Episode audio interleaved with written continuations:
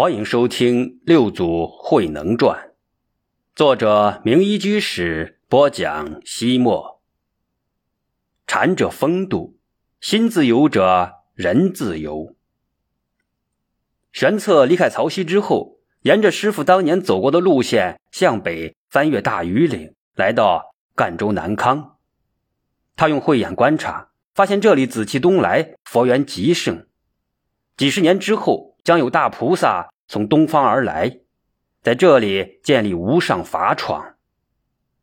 禅宗将如江出三峡，一泻千里；河出潼关，一涧奔涌。天下禅宗如风燕草，一统江湖。各地丛林如雨后春笋，纷纷创立。果然，此后的唐天宝年间，马祖道一从东面的建州建阳来到这里的共工山。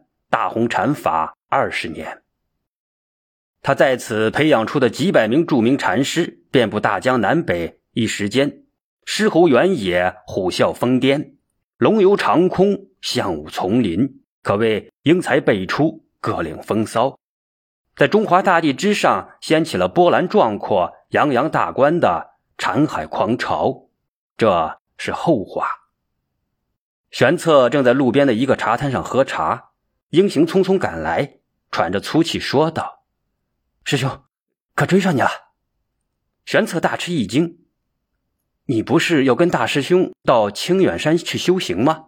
怎么跑到这儿了？”英行一屁股坐在凳子上，一边使劲的揉脚，一边说道：“师傅不是对你说过，读万卷书，行万里路？我先给你行万里路，再去跟行思大师兄读万卷经书。”玄策无可奈何，你呀你，古代禅者行脚是每个人的必修功课。且不说在藏龙卧虎的四方丛林机锋法战、观风历练，仅是那蕴藏着不尽禅机的大自然，就能够使每一个禅心灵明的修行人感慨万千。风声、雨声、松涛声，声声自在；山色、水色、烟霞色，色色皆空。山静水长，诗于此中得禅意。天高云飞，更从何处问慧日？光头一袈裟，天涯有天涯。风霜同玻璃，折换妙莲花。从此，应行一双草鞋，一顶斗笠，一只瓦钵，一根禅杖，跟随着师兄玄策，开始了云游生涯。草鞋虽小。将千里长路穿在脚下，斗笠不大，把万里蓝天戴在头顶。瓦钵虽浅，却装进江河湖海之水。禅杖在手，勘验天下丛林风云。他俩脚上沾着粤北泥，绑腿存着赣南土，头上顶过闽中月，而今来闻浙东风。行行复行行。他们走过了春夏冬秋，来到了浙江永嘉。这一天，玄策与英行走在瑞安县仙岩山崎岖的山路之上。中午的太阳像一团火，烤得山路直冒烟。英行走得极艰苦，但他看看玄策，却从来不提议休息。活该！谁让你死乞白咧，非要跟来的？只要他稍稍的抱怨，玄策。准会这样说。玄策偷偷乐了，他指着前面半山腰的凉亭说道：“到那个亭子，咱们休息片刻。”亭子之中已经有一个人躺在长凳上休息，脸上盖着一个斗笠。玄策应行寻地坐下，应行脱下草鞋，看着又红又肿的双脚，直呼凉气。玄策故意问他：“咱们这是干什么？”英雄想都没想，行脚呗。玄策又问：“你知道什么叫行脚吗？”不知道。英雄回答的很干脆：“不知最好。”玄策说的高深莫测：“知之为知之，不知为不知。”孔老夫子说过：“有所知，必有所不知；而无知，无所不知。”僧肇大师在《般若无知论》中说过。圣智无知而万品俱照，法身无相而书形并应，维摩诘经序如是说。英雄忽然有所领悟，他后悔的大声喊叫道：“哎呀，我又上了师傅的当了！你上谁的当了？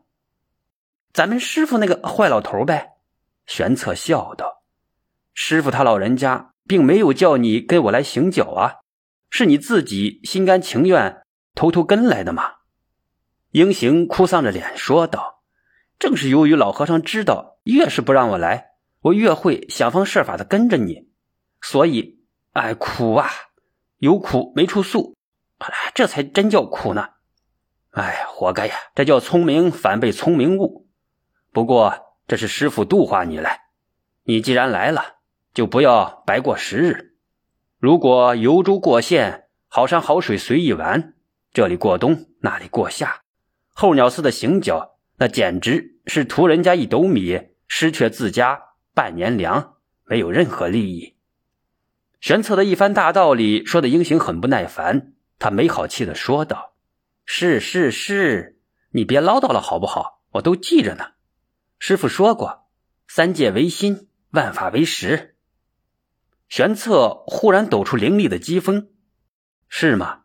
既然三界唯心，万法唯识。”那么亭子外的那块大石头是在你心里，还是在你心外？英行不加思索的说道：“三界唯心，当然是在心里了。”玄策大笑：“你怎么能把这么老大一大块石头放在心里呢？难道行起路来不觉得沉吗？”英行明明从玄策的话语里感受到了禅的机锋，但因为平时用功不够，修行没到家。无法真真切切的把握住，更做不到随机应之，所以无言以对。这种情形就像母鸡孵蛋，到一定时候，老母鸡生怕自己的宝贝在坚硬的蛋壳里闷死，时常会试探性的用喙轻轻的啄一啄蛋壳。若是里面的小鸡恰恰孵化成熟了，就会一嘴吮声，名之为脆。这时。母鸡从外面捉，小鸡在里面啐，蛋壳砰然碎裂开来，一个全新的生命诞生了。禅宗把禅师与学人之间的这种机锋相应投合，称之为淬啄同时。淬啄之机，只有内外相应，毫无间隙，才能够豁然融通。若是笨蛋或臭蛋，内面毫无反应，就算老母鸡。再慈悲，也不能将它捉出来。现在的鹰形恰恰就像一只没有孵化成熟的笨蛋，看着他的窘迫模样，玄策语重心长的劝说道：“小师弟，我们学佛修禅，不能够死背经典，更不能拿着祖师们的禅要语录当做自己的话语。祖师说的禅话，那是人家的体会，不是我们的禅。”如人饮水，冷暖自知，一切要靠自己去体悟呀。那个躺着睡觉的人突然掀掉脸上的斗笠，坐了起来。原来他也是个光头和尚。他没头没脑的问道：“你们的师傅是谁？”英雄正没好气，说道：“我们的师傅当然就是我们的师傅了。你也来凑热闹斗禅机？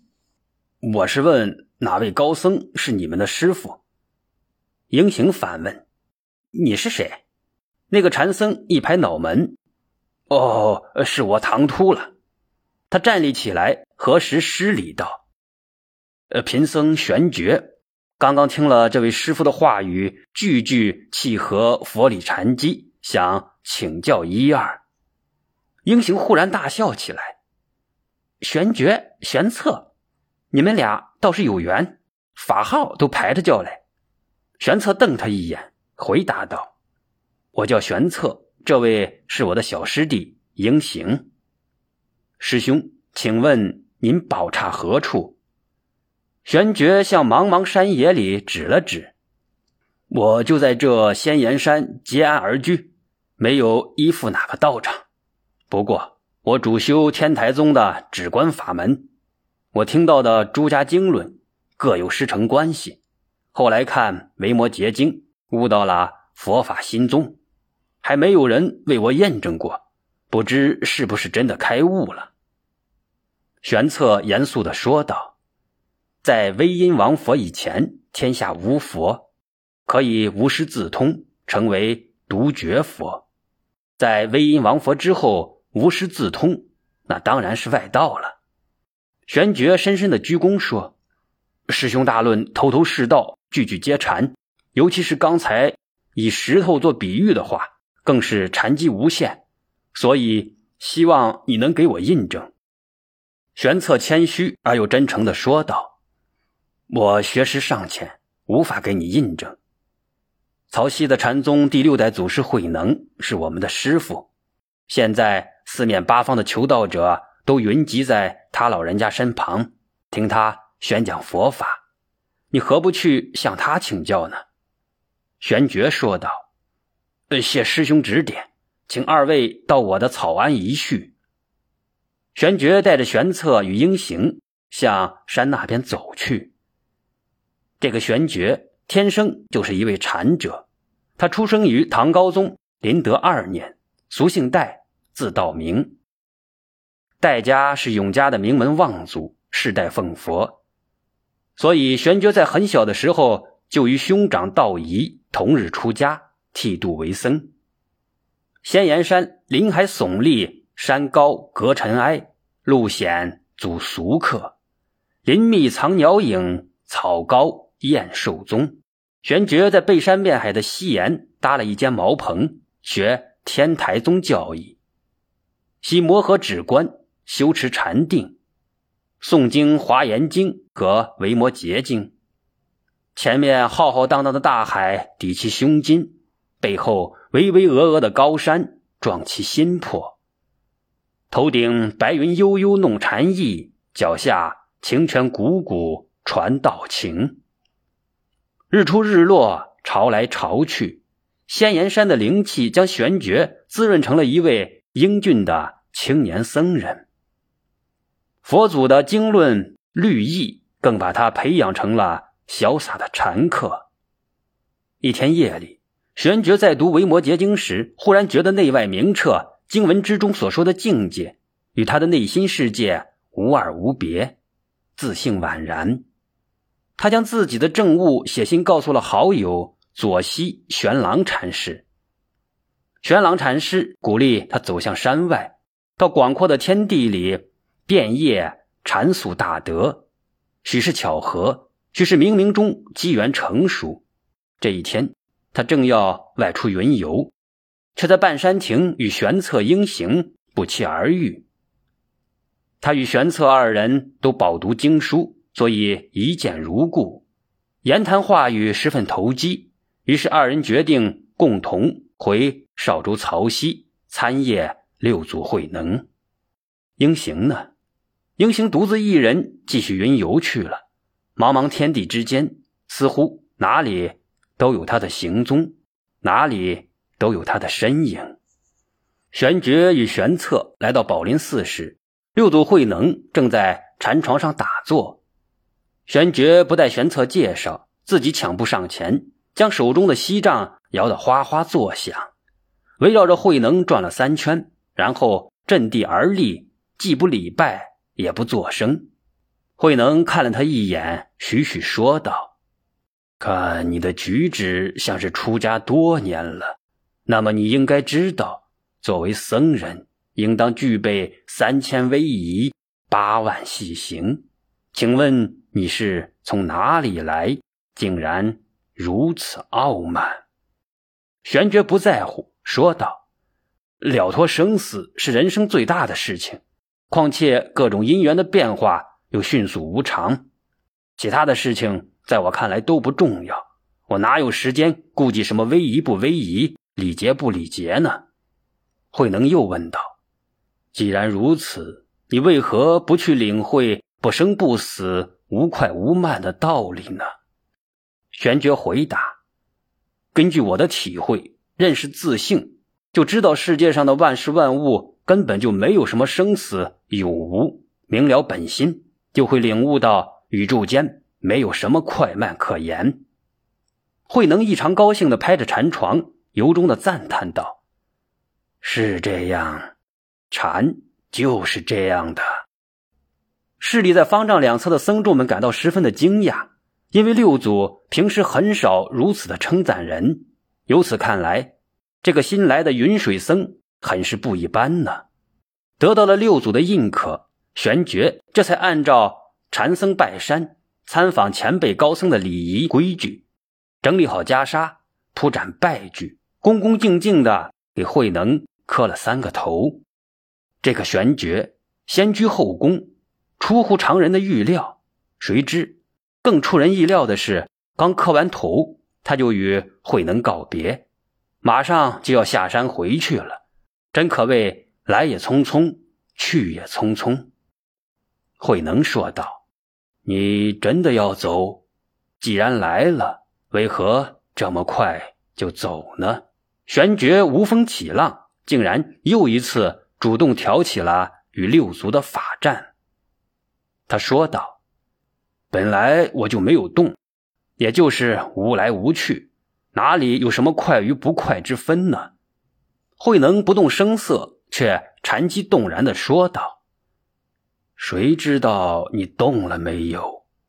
玄觉当机不让，无法无天的回答说：“是师傅你自己的心中有了分别吧？”慧能颔首肯定了玄觉。你已经证悟到了无声的真实意义。